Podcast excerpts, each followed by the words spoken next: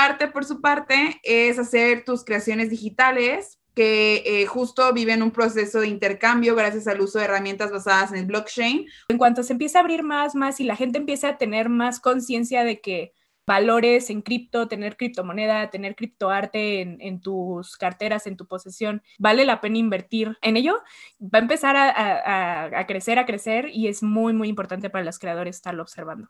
Si eres un artista y estás buscando alternativas nuevas para comercializar y sobre todo también para entrar a una comunidad súper interesante, o sea, mi...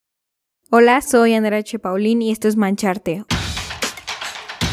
un podcast donde se platica de lo que nos apasiona, el arte. Desde ilustradores, fotógrafos, pintores, escritores y más nos contarán sus tips, caminos y visiones que han desafiado para seguir salpicando a más gente con su arte y así inspirarte a que tú comiences a mancharte con todas tus locuras.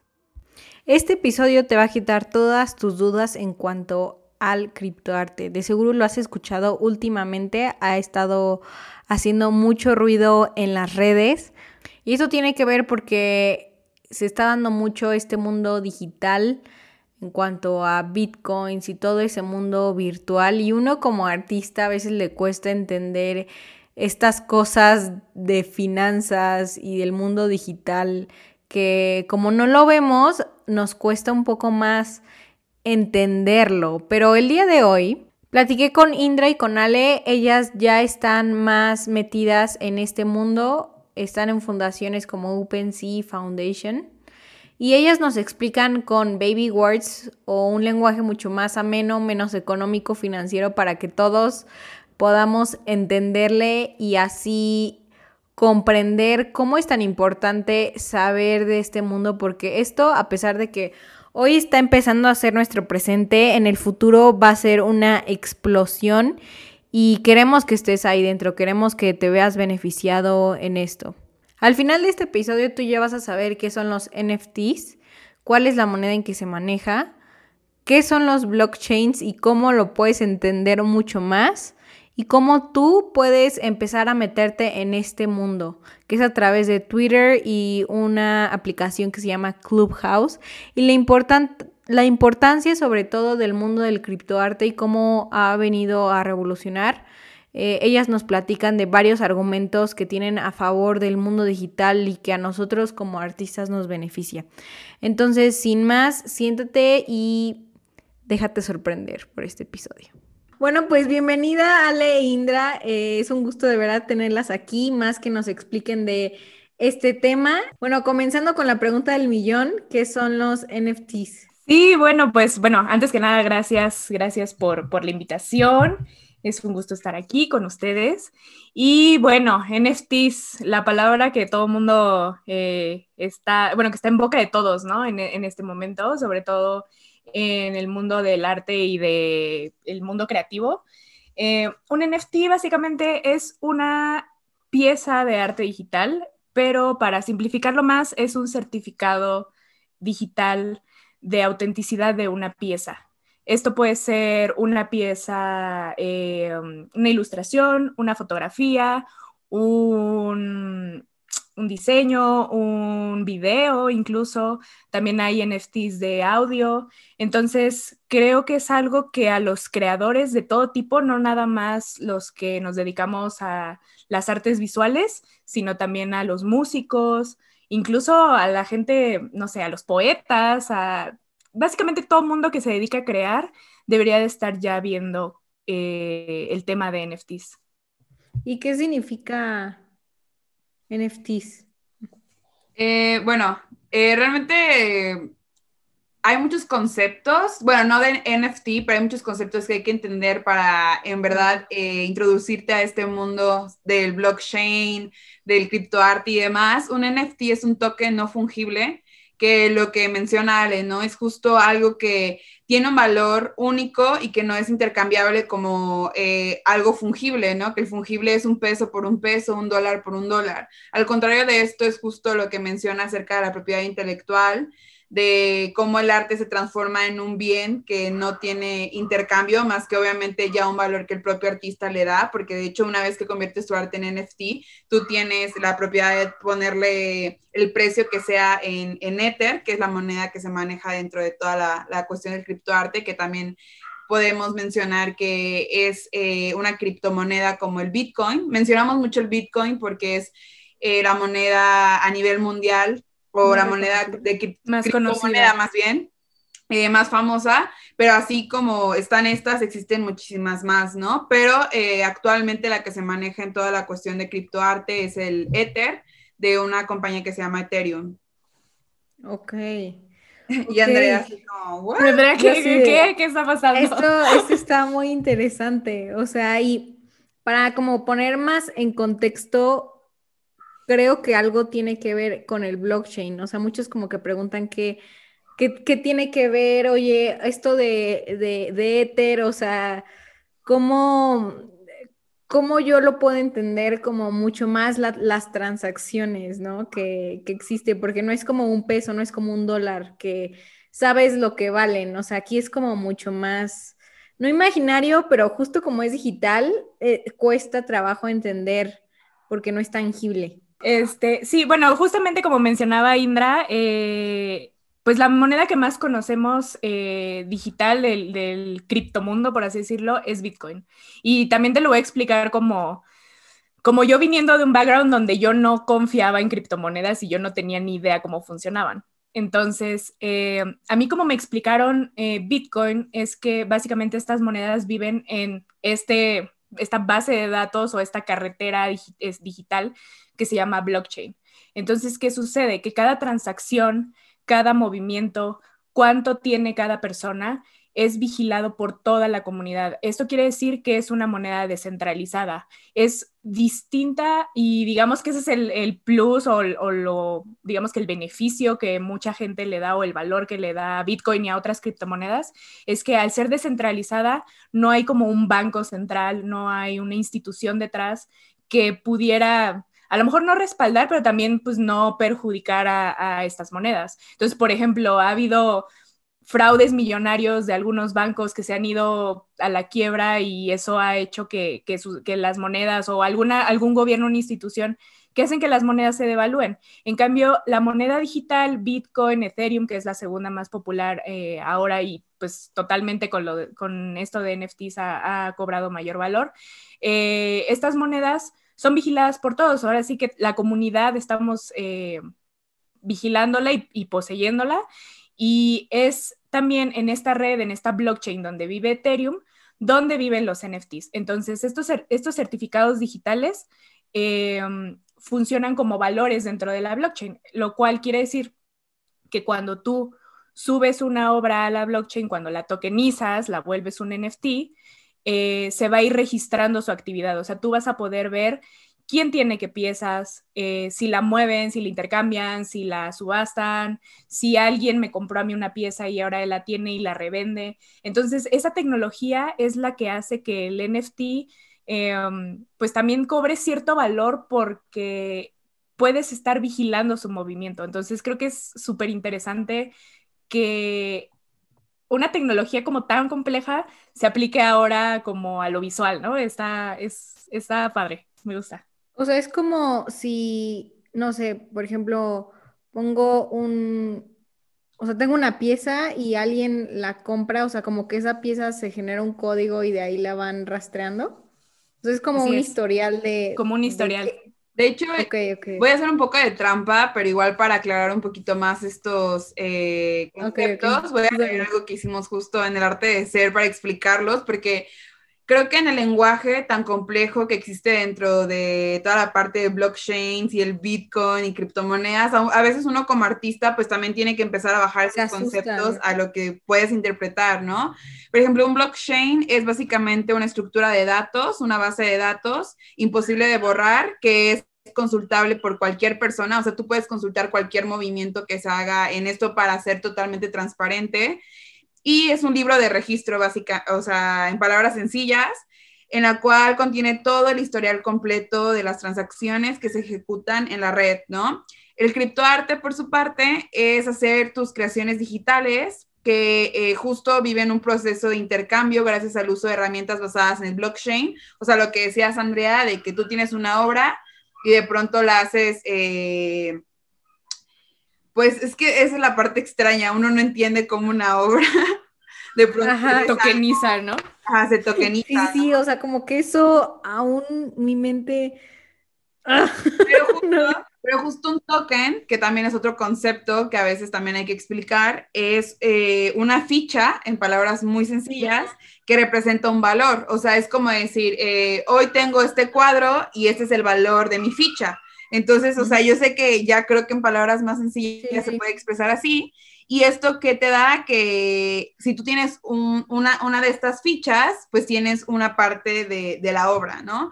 A mí me gustó mucho un concepto, y tal vez Ale ya lo había escuchado, tal vez tú, Andrea, de que en realidad esto es eh, algo que viene hacia futuro, porque, por ejemplo, un concierto. Antes nosotros íbamos a conciertos, que tristemente pues ahorita no hay, pero antes podías ir más. ¿Y qué tenías para decir que fuiste, no? Fotos, videos y a lo mejor el ticket. Pero imagínate que ahora puedas decir que tienes una parte del concierto gracias a que compraste o invertiste en NFT que de la experiencia. Eso me parece súper cool porque es como ya decir, ok, no sé, pongamos ejemplo que Michael Jackson siguiera vivo, ¿no? Queen. Es como decir, yo tengo un NFT de un concierto de Queen, entonces eso hace que tenga una parte de la originalidad del concierto. Entonces es como de, ah, eso está súper chido y a lo mejor es eh, por algo que yo sí creo que esto viene hacia futuro. Pero pues sí, hay conceptos muy complicados de entender, pero creo que en gran medida esos son los que se deben de explicar para empezar a entender todo este mundo.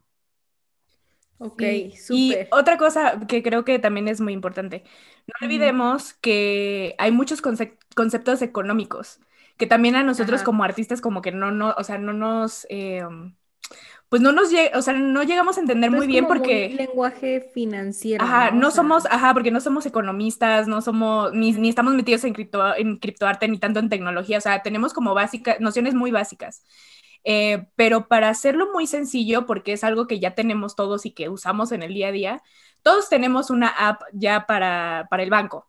Entonces, cada vez que nosotros hacemos un movimiento en nuestra app del banco, hacemos una transacción, firmamos digitalmente. Siempre nos sale un, código y nosotros aprobamos ese código. Entonces, cada vez que tú tokenizas, vendes, compras, lo que sea, tú estás autorizando una transacción. Al igual que lo haces en una app de banco, lo estás haciendo en la red de Ethereum. Entonces, eso es muy importante porque eh, mucha gente dice, bueno, ¿y cómo se tokeniza? Pues es que tú estás autorizando, es como si tú estuvieras firmándole a la red que esa obra es tuya. Y ya con, e, o sea, con eso es tokenizar, básicamente. Ok, ok, ok, súper. Y una persona que compra eh, una pieza de manera digital por medio de, del criptoarte, ¿cuál es la diferencia entre comprarlo como normalmente se hace? Yo creo y empezaré mi argumento diciendo que es justo una alternativa para la compra y venta de arte, porque también hay que olvidar que el mercado tradicional eh, sigue existiendo y va a seguir existiendo porque al final una obra o una pieza en formato no digital, pues sigue siendo vendible, ¿no? O sea, si tú eres pintor y haces cuadros, también hay un mercado, pero justo esto es darle otra alternativa a los artistas digitales, a la gente que hacemos obra en digital, que antes era justo eso, ¿no? De a fuerzas tener que imprimir, a fuerzas tener que tener algo en físico, y ahora es darle un valor también real, porque eso es tal cual, de decir, algo en digital vale lo mismo que algo que esté impreso, ¿no? O sea, ya tú como artista decidirás cuál será el valor, pero es justo una alternativa. Entonces, ¿qué es lo que está comprando eh, la persona que adquiere una obra o un NFT? Es justo eso, ¿no? Una parte que lo valida que estás comprando legalmente una pieza y sobre todo, pues, eh, un trabajo que muchas veces es solamente una edición. No me dejará mentir, O sea, tú le puedes dar cuantas ediciones quieras, pero casi todas son solamente una, una pieza, un volumen. Ok, o sea, digamos que lo, que yo aquí quiero entender es, por ejemplo, justo, o sea, si tú, Indra, vendes una de tus obras, ¿cuál es la...? Porque mucha gente va a preferir como, no sé, tomarle screenshot, ¿sabes? O sea, y aún así, no sé si el blockchain como que ahí este, pongan el historial de se tomó screenshot, ya sabes, pero, pero, o sea, como que ahí cuál es la, la diferencia. Mira, eh, es, eso, es justamente un debate que mucha gente no entiende y dice, ay, o sea, como, ¿por qué voy a gastar tantos miles de pesos en un, en un, o sea, en una imagen, ¿no? Que puedo eh, agarrar de Instagram y tomarle screenshot y guardarla. Eh, a mí me gusta ponerlo con el ejemplo que todo el mundo utiliza en, en el mundo de NFTs ahora, que es la Mona Lisa. Entonces, tú puedes ir al Museo del Louvre y ves a la Mona Lisa, ¿ok? Eh, es el original, todo el mundo sabemos que la creó Leonardo da Vinci y ahí está, ¿no? Ahí vive, vive en el Museo del Louvre. Pero si tú quieres, puedes entrar a Google y buscar la Mona Lisa, puedes imprimir la Mona Lisa, puedes comprar una réplica en alguna tienda, ponerla de póster en, tu cuarto, en tu casa, donde quieras, pero no quiere decir que sea la Mona Lisa que vive en el Louvre. Entonces, lo que sucede con el arte digital y que mucha gente no había estado observando es que tú a lo mejor al compartir en redes sociales, pues sí, estás compartiendo tu obra y es justamente susceptible a que se la roben. Y el, el robo de arte pues ha existido por siempre, o sea, a lo largo de los años. Pero en este caso tú estás certificando que esa obra es un original y que tú le estás firmando y estás dando ese valor. Entonces la persona que está comprando está comprando el certificado original, o sea, está comprando Em, más que la obra tal cual, la creación. Incluso hay mucha gente que comenta o dicen que pues entre más viral tu imagen sea o más descargada fue o más compartida, pues mayor valor tiene este certificado. ¿Por qué? Porque es muy popular, o sea, porque eh, pues la gente ya la vio muchas veces, incluso eh, pues ahorita ha entrado mucha gente eh, que se ha hecho viral por memes o así al mundo del NFT a vender el certificado del meme que se hizo súper famoso y se han vendido en miles y miles de dólares, por lo mismo de que esa, esa popularidad pues ya digamos que ese valor por ser popular ya lo tiene.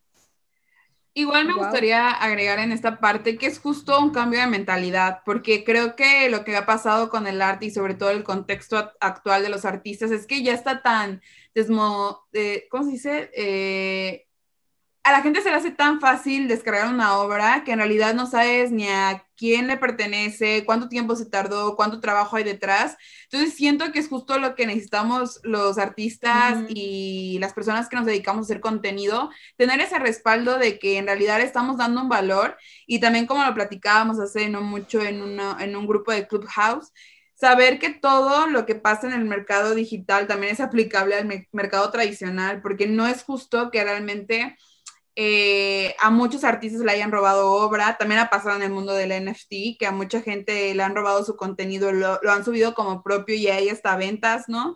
Entonces, eh, creo que en esa parte es eh, muy honesto decir que, que es cambiar una mentalidad, ¿no? De la gente que en realidad está coleccionando arte y que está diciendo, esto vale la pena pagarlo y adentro de mi colección, ¿no? Entonces, esa es la parte más cool.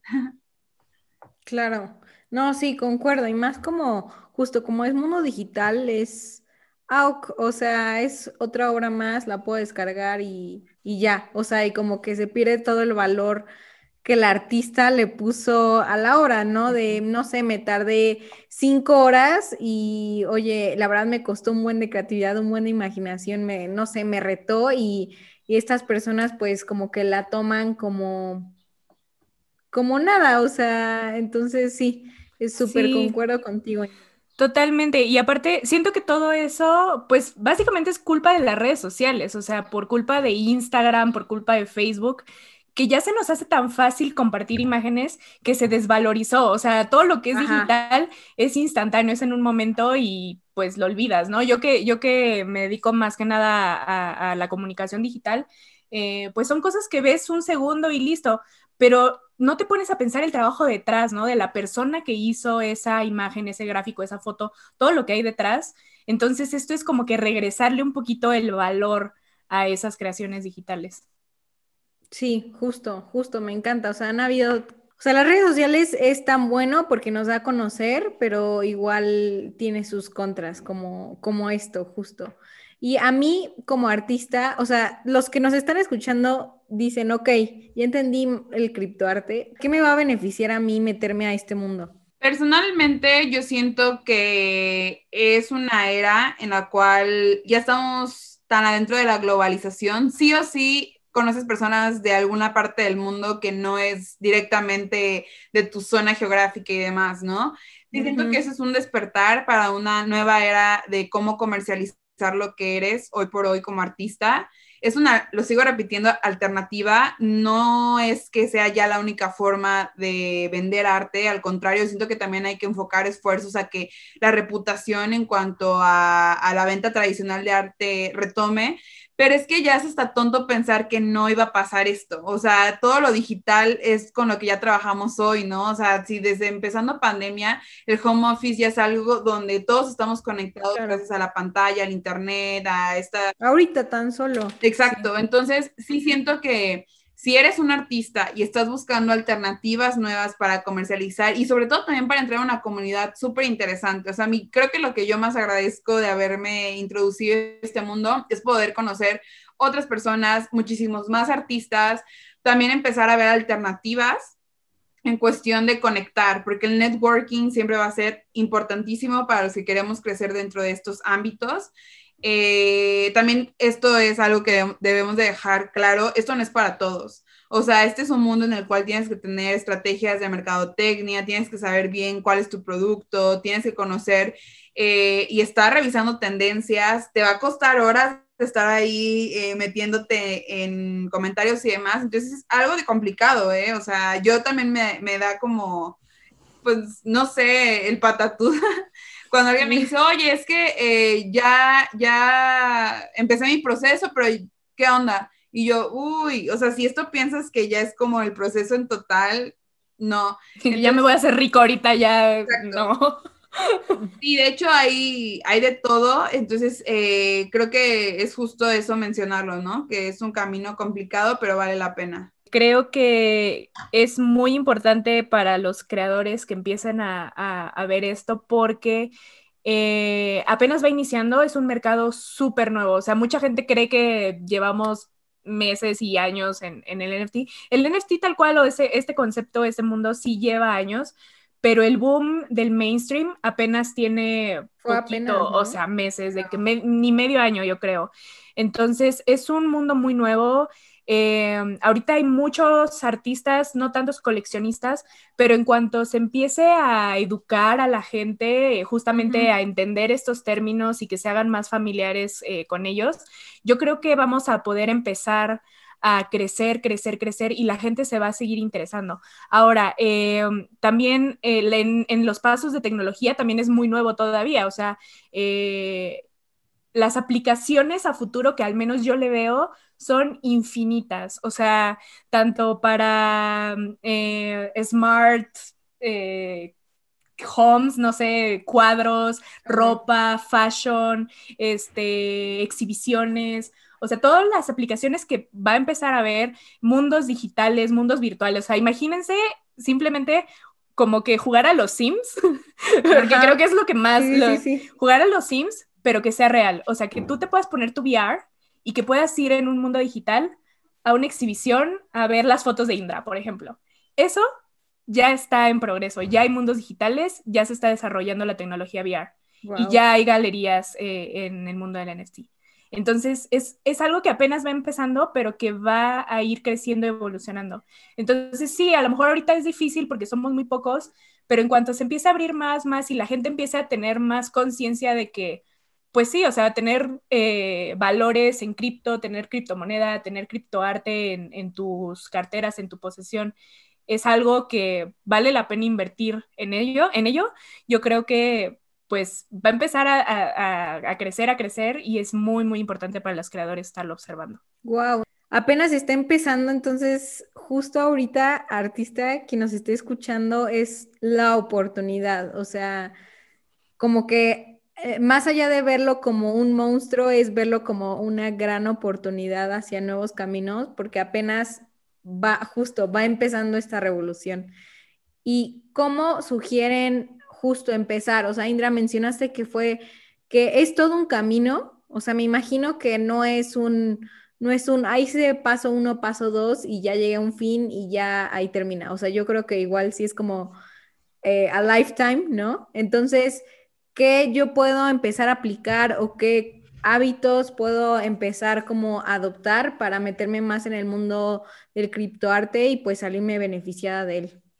Eh, voy a decirlo desde también mi experiencia personal, porque creo que cada quien eh, tiene una experiencia totalmente diferente, sobre todo también en qué tipo de plataforma o de galería quieres ingresar, ¿no? Eso es súper importante, el análisis previo, o sea, empezar a conocer todos estos conceptos, eh, empezar a meterte en estas comunidades que te puedan explicar y que ya hay muchos artículos. Digo, aquí Ale tiene ya un podcast dedicado también al NFT, que escuchen este, este ¿Cómo se llama, Ale?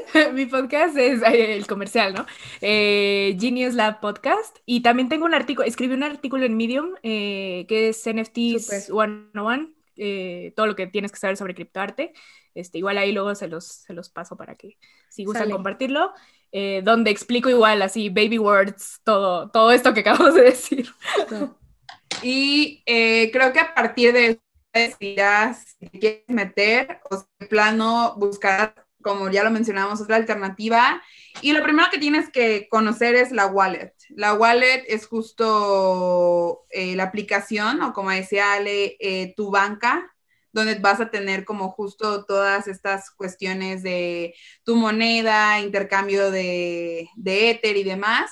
Y eso es lo primerito, porque cada plataforma donde tú trates de ingresar te va a pedir una wallet, que es donde se hace la transacción, ¿no?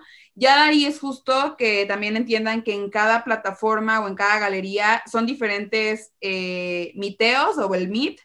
Eh, de ahí también está en cada uno diferente el gas fee, que es lo que también se paga.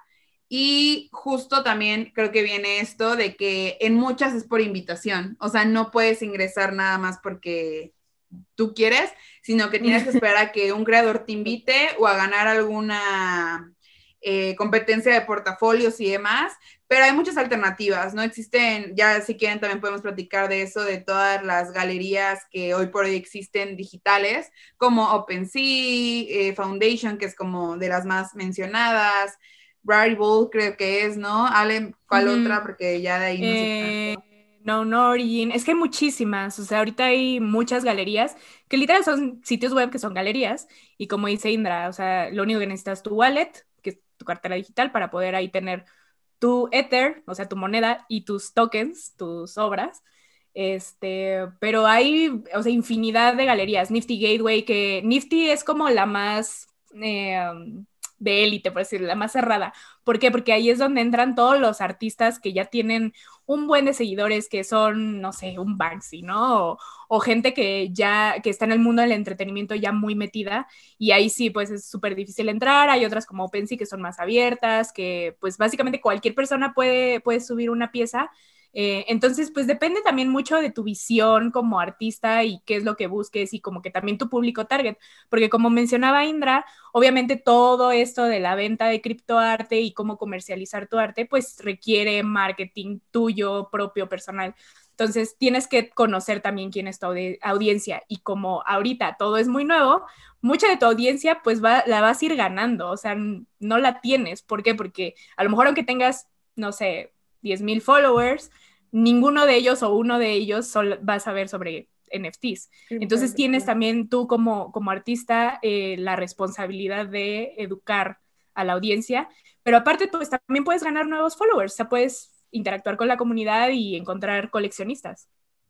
Y también saber que le tienes que invertir sí o sí. O sea, también ah, muchos creen que es como, ah, ya entro y ya con todo es como no, o sea, tienes que saber que le vas a invertir dinero, tiempo, ganas, esfuerzo, porque sí, o sea, una vez que ya tienes como este background y que ya sabes qué es lo que tienes que hacer, pues bien, ahora sí hacerlo, ¿no? O sea, transformar tus pesitos a éter, estar muy pendiente del gas, que cuando está más alto, ni en broma, hay que entrar, tienes que estar buscando cuando está abajo para poder invertir este, de ahí, como decía Ale, ¿no? O sea, saber mucho tus segmentos, tu target, tu misión como artista, porque también hay arte increíble, o sea, esa es también la otra. Hay mucha competencia, ya no nada más en México, sino a nivel... Sí, no, a nivel global. Entonces, todo el tiempo, o sea, yo por lo que he visto el proceso en cuestión de coleccionistas, es eh, Twitter. O sea, en Twitter se, se, mueve todo el mundo del NFT. Eh, al final, porque de hecho en cada plataforma, o no sé si sean las que yo he entrado, te piden una cuenta de Twitter verificada, o sea, que tengas como ya. Y ahí es donde están todos los coleccionistas, donde todos los colectivos de artistas empiezan a platicar, donde si subes una obra, eh, si ya tienes como contactos en el mundo, te empiezan a apoyar con retweets. Eh, ya hay muchas comunidades y revistas digitales de NFT y demás. Entonces creo que ese sería un poco del camino. En resumen.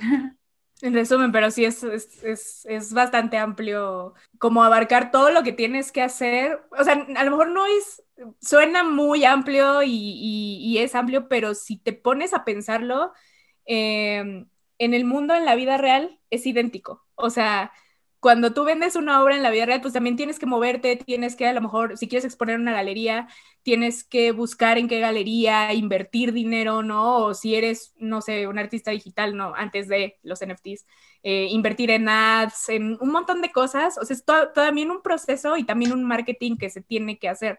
Entonces, no es tan diferente. Lo único que cambia es el medio por el cual estás comercializando el arte. Y ahorita que mencionaste Twitter, Indra, o sea, y que dijiste que ahí se mueve mucho el mundo del NFT, o sea, entonces es la, o sea, son las galerías y las comunidades que existen del criptoarte. Y en Twitter, eh, o sea, ¿cómo saben que estás, no sé, tuiteando o algo de, del NFT? O sea, ¿por los hashtags o cómo funciona eso? Pues justo, o sea, un tema de stalkear, o sea, empezar a meterte en las comunidades, empezar a seguir artistas, eh, ver qué colectores y qué coleccionistas están conectados, porque literal es de que a veces ponen, hoy tengo tantos Ether para empezar a coleccionar arte y te ponen, pon tu arte aquí abajo y entonces empiezas ahí a, a tuitear. Ajá, literal es como una, pues no competencia, ¿no? Porque también hay mucho apoyo, o sea, hay otros, ah, hay artistas que ya han eh, vendido obra, entonces siempre es como de publica tus artistas favoritos de NFT y hay mucha gente que te empieza a compartir, eh, justo esto de empezar a seguir gente. Este, para mí ha sido cansado porque sí es meterte al full, o sea, y es estar conectado y es estar en community manager de tu marca, pero es estar presente, ¿no? Entonces, creo que por eso es que en Twitter se mueve, también en Clubhouse. Eh, Ale no me dejará mentir, que ella ya lleva un poco más, eh, bueno, lleva más tiempo en este mundo. ¿Clubhouse qué es? Clubhouse es una nueva red social eh, que ahorita está también muy cerrada, o sea, también es solo por invitación y solamente está este, para dispositivos Apple, bueno, para iOS, pero creo que ya el próximo mes abre para Android. Entonces, este, es una, eh, creo que ya lo implementaron también en Twitter, que son como salas de chat de voz. Entonces entras y platicas con más personas, eh, eh, pero por voz solamente, o sea, no es como aquí en Zoom que, nos vemos, ¿no? Sino nada más llamada. es, ajá, es como llamada. Pero puede haber de que 5 o 10 personas o pueden haber 1500. O sea, yo he estado en salas donde ha habido 300, 1500, 2000, ¿no?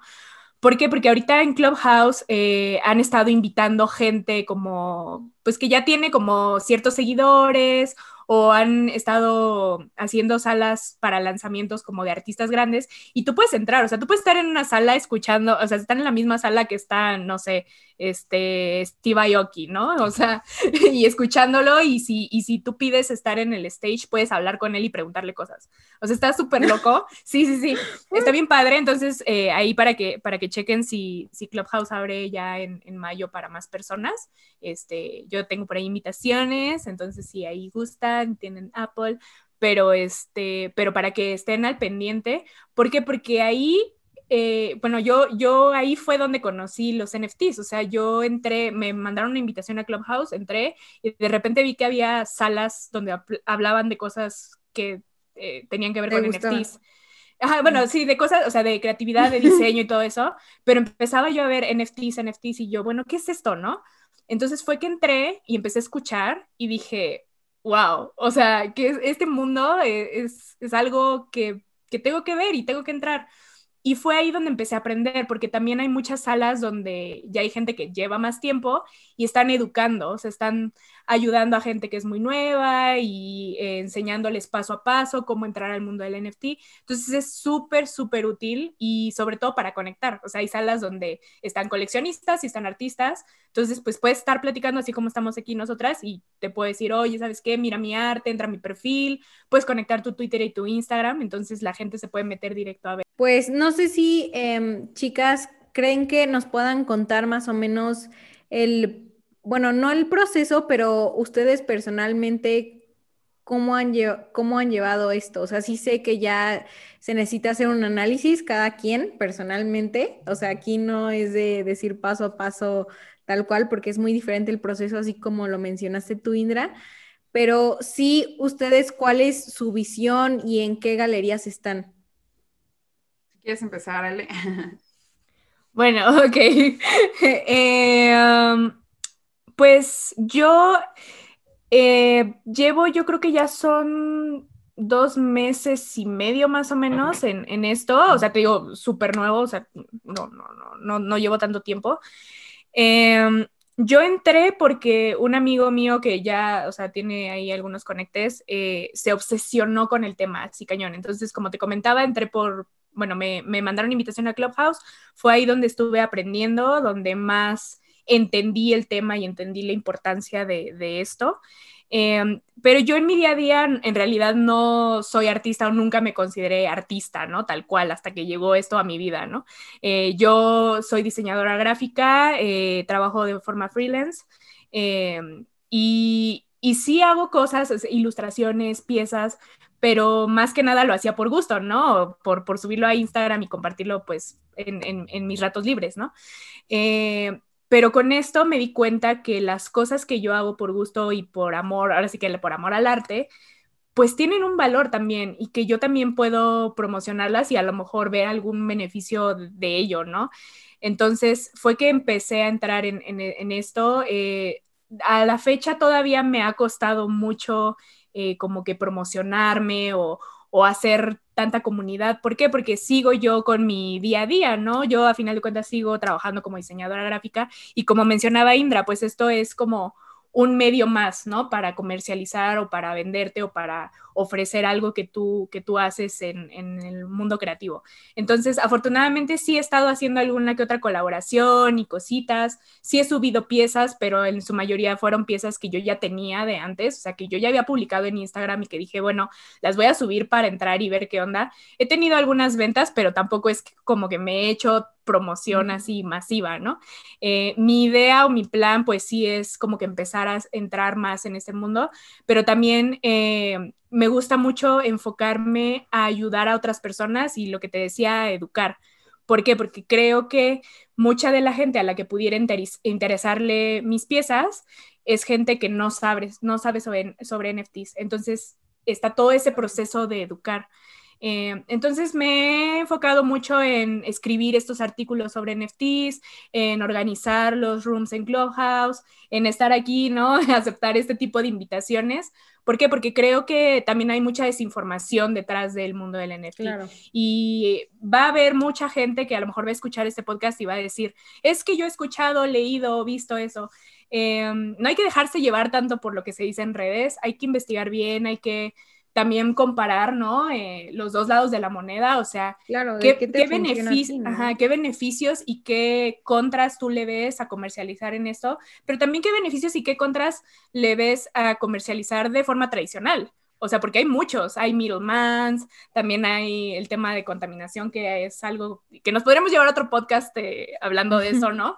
Este, entonces, eh, a mí lo que me ha gustado y lo que he disfrutado más en estos dos meses que llevo eh, en este mundo es también como Indra, conocer a más gente, eh, conectar y sobre todo educar a la gente que no sabe absolutamente nada de ello. Entonces, en eso me estoy enfocando ahorita más que en crear, pero sí tengo algunas piezas que he estado trabajando por, pues por el gusto, ¿no? Por el gusto de y espero que en algún punto pues se vendan. Les digo, estamos muy, muy a tiempo, muy temprano. Ahorita todos los que estamos dentro del mundo de NFTs entrando y atreviéndonos, pues estamos agarrando esa rebanada del pastel, ¿no? De que vamos a ser los OG de este mundo y que a lo mejor en dos años todo mundo va a decir, wow, es que Ale y e Indra y escuché este podcast y estuvieron diciendo de esto y yo no lo quería creer y ahorita ya estoy, ¿no? Y quiero sus piezas porque ellas fueron las primeras. Entonces, Así como The Originals, pero... OG, sí. Entonces, creo que, creo que está, está padre y pues es una nueva puerta para, para abrir y hacer comunidad. Y sobre todo ahorita en México, porque no hay, hay muy poquitos creadores mexicanos eh, haciendo NFTs o hablando de NFTs. Entonces, creo que es muy, buen, muy buena oportunidad de ser muy eh, vocales al respecto, de hablarlo, de comunicarlo y de aprender juntos. Súper. Eh, pues también creo que en, el modo en que yo entré al NFT eh, fue con una colaboración también con un artista muy bueno que se llama Argo. Él es un productor que de hecho tiene eh, una productora que se llama Finite Music y justo él fue que, ay, perdón, este fue el que me introdujo a un poquito más ya decir, ok, vamos a hacer esto. Él me pasó una pieza porque de hecho mi primer NFT es eh, música original más animación y pues la fotografía. Y fue justo que dijimos, ok, como equipo creo que es un poco más fácil porque como les digo, si es un gasto, o sea, es una inversión para poder transformarlo. A mí no me da pena decir cuánto fue que le invertimos. A mí me tocó el gas un poco bajo no tan bajo, porque también yo estaba esperando que así estuviera en 12 dólares, obvio ya no, pero a mí me tocó en 66, pero bueno, creo que el máximo histórico ya lo vimos, que estaba en 200, estaba carísimo.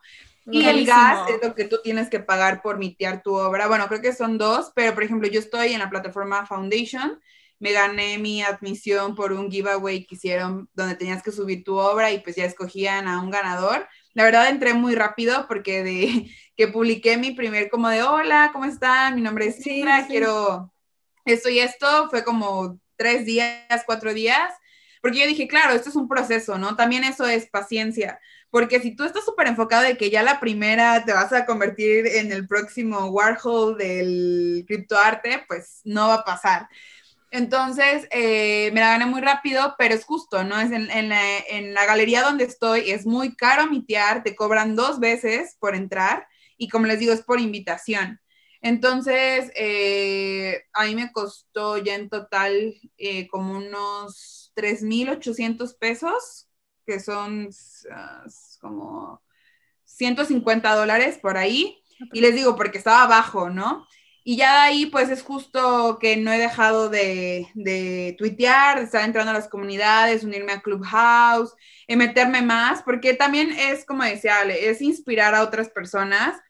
que también no dejar de un lado que lo tradicional siempre va a ser eh, imagen y proyección para tu carrera artística, eso es lo que es mi área, ¿no? Relaciones públicas, management artístico, entonces nunca hay que olvidar esas partes, ¿no? O sea, si te estás metiendo por acá, también échale volumen en cuestión de publicidad y demás, y que creo que eh, viene, pues sí quiero seguir haciendo obra, claro que me veo profundizando en este mundo del NFT. También eso es algo que les aconsejo, no pierdan su esencia artística solo por entrar a este mundo, porque es muy fácil seguir las tendencias. Así ya ves que hay miles de astronautas, vas a querer hacer un astronauta, pero creo que es como...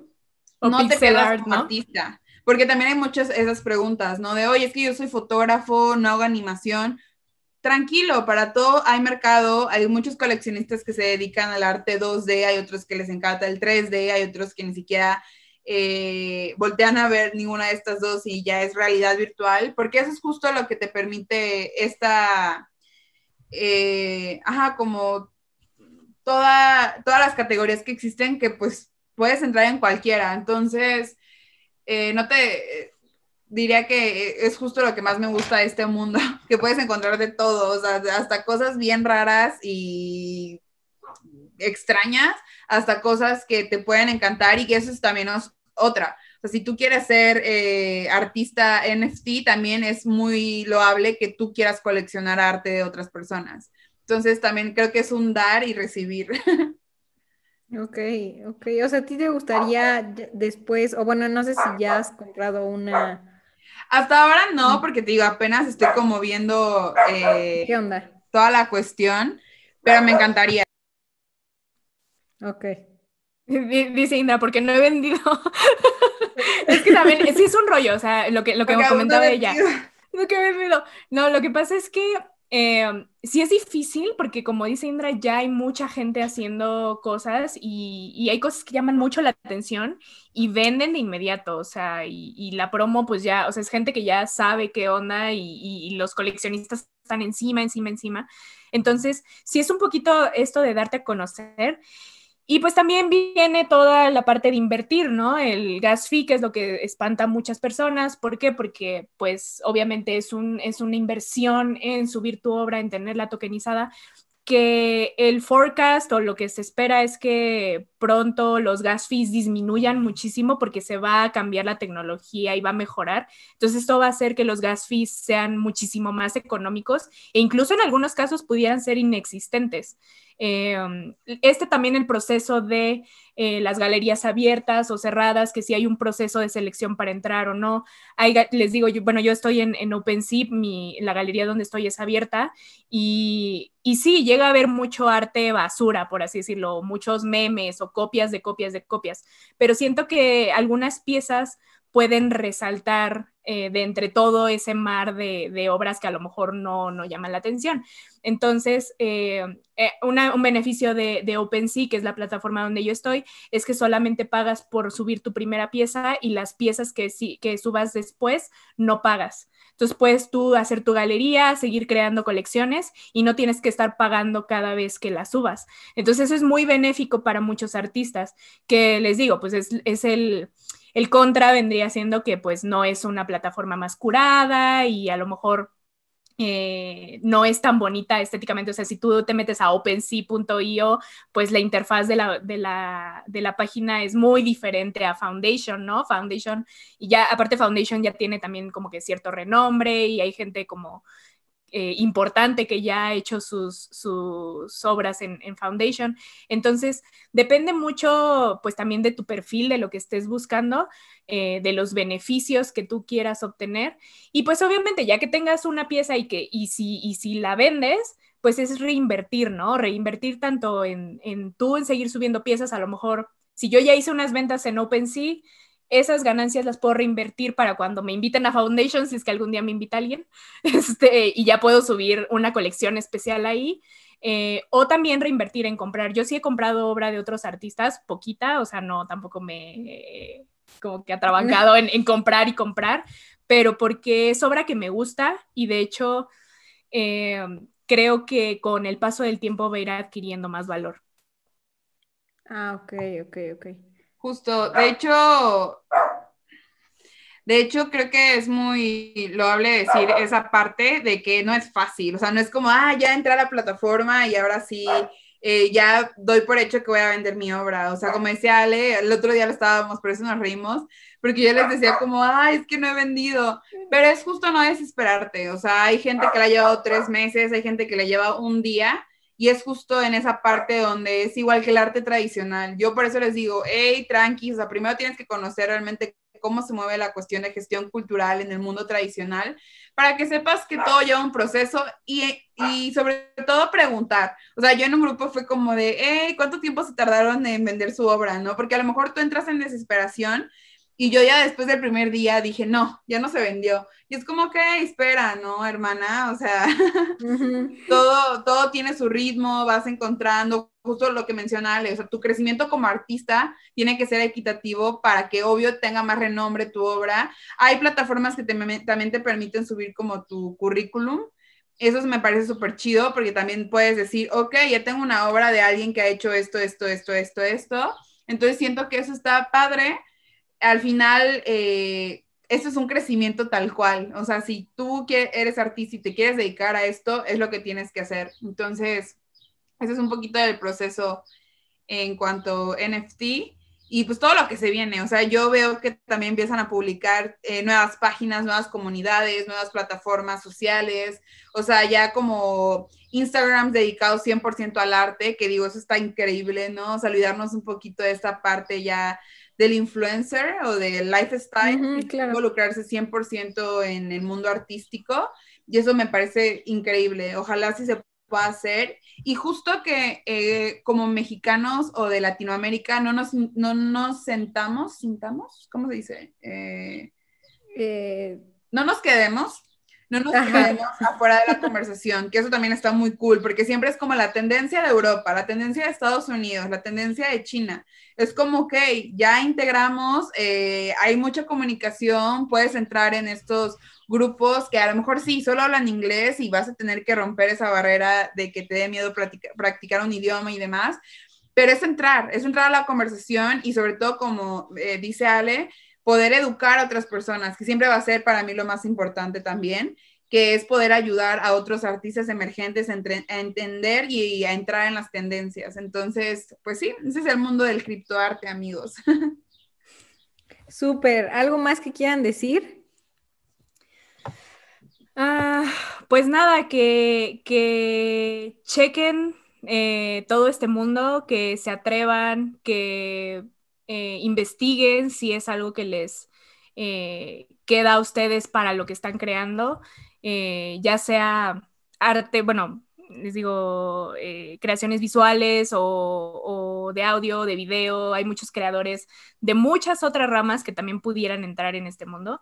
Entonces, investiguen un poquito más, vean si es un mundo para ustedes y aprovechenlo. Ahorita que estamos en un momento muy, muy, muy temprano de, de iniciar en ello.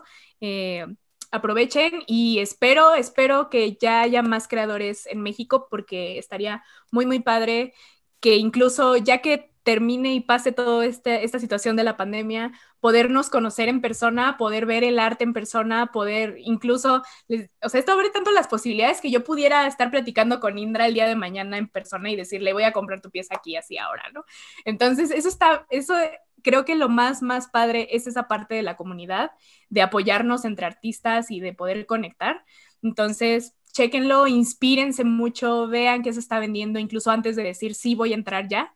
Eh, revísenlo y pues nada, mucha suerte con, con, las creaciones si es que deciden entrar al mundo del NFT, mucha suerte con, con sus ventas y con, con, los, con, las conexiones que hagan. Eh, creo que lo que yo les diría es eh, justo también esa parte de que no se rindan, que el arte al final siempre va a ser una expresión del alma y suena muy romántico, pero al final es justo empezar a encontrar otros mundos donde expandir lo que eres. Creo que en el episodio anterior hablábamos mucho del ser creativo y sobre todo de querer invertir tu creatividad, tiempo y ganas en crear algo que eh, sea de tu pasión y demás y que no se pierdan justo en el contexto, porque es muy fácil, como ya lo mencionamos, irse por tendencias, irse por demás, pero lo vuelvo a mencionar, es una alternativa. O sea, si tú quieres crecer como artista, hay miles de formas, simplemente tienes que buscar lo que más se acople a ti, a lo que hoy por hoy puedas hacer por tu carrera artística y sobre todo que ya sé que es como de Walt Disney esta frase, nunca dejes de soñar pero tú nunca sabes, o sea, nunca sabes en verdad cuándo le puedes pegar, cuándo puedes eh, convertirte en ese ser profesional que quieres eh, llegar a ser y que te unas a esta comunidad. Creo que eso también sería muy justo mencionarlo, que hay que unirnos, o sea, hay que hacer como esa fábula de los cangrejos, que en vez que ser de esos cangrejos que quieren escalar la cubeta y que todo el tiempo se están jalando para abajo, hay que construir esa escalera para llegar eh, con el arte y el talento mexicano a otras partes del mundo que por sí se da, pero ahora exponencialmente, ¿no? Como lo hemos visto uh -huh. con otros eh, países.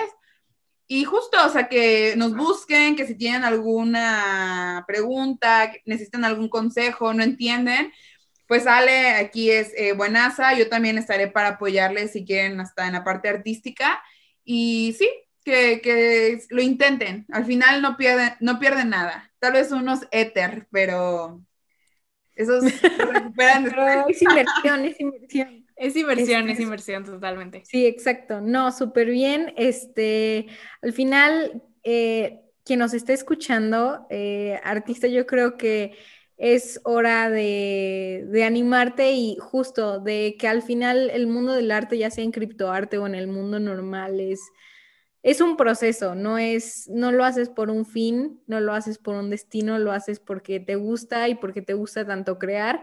Y si quieres como ganar el, ganarte como más el reconocimiento o vivir del arte, pues son este tipo de cosas en donde sí tienes que investigar más y donde tienes que hacer otro tipo de trabajo, chance no tan creativo como, como a veces uno nos gustaría que fuera, pero creo que sí vale la pena eh, empezar a, ver otras posibilidades.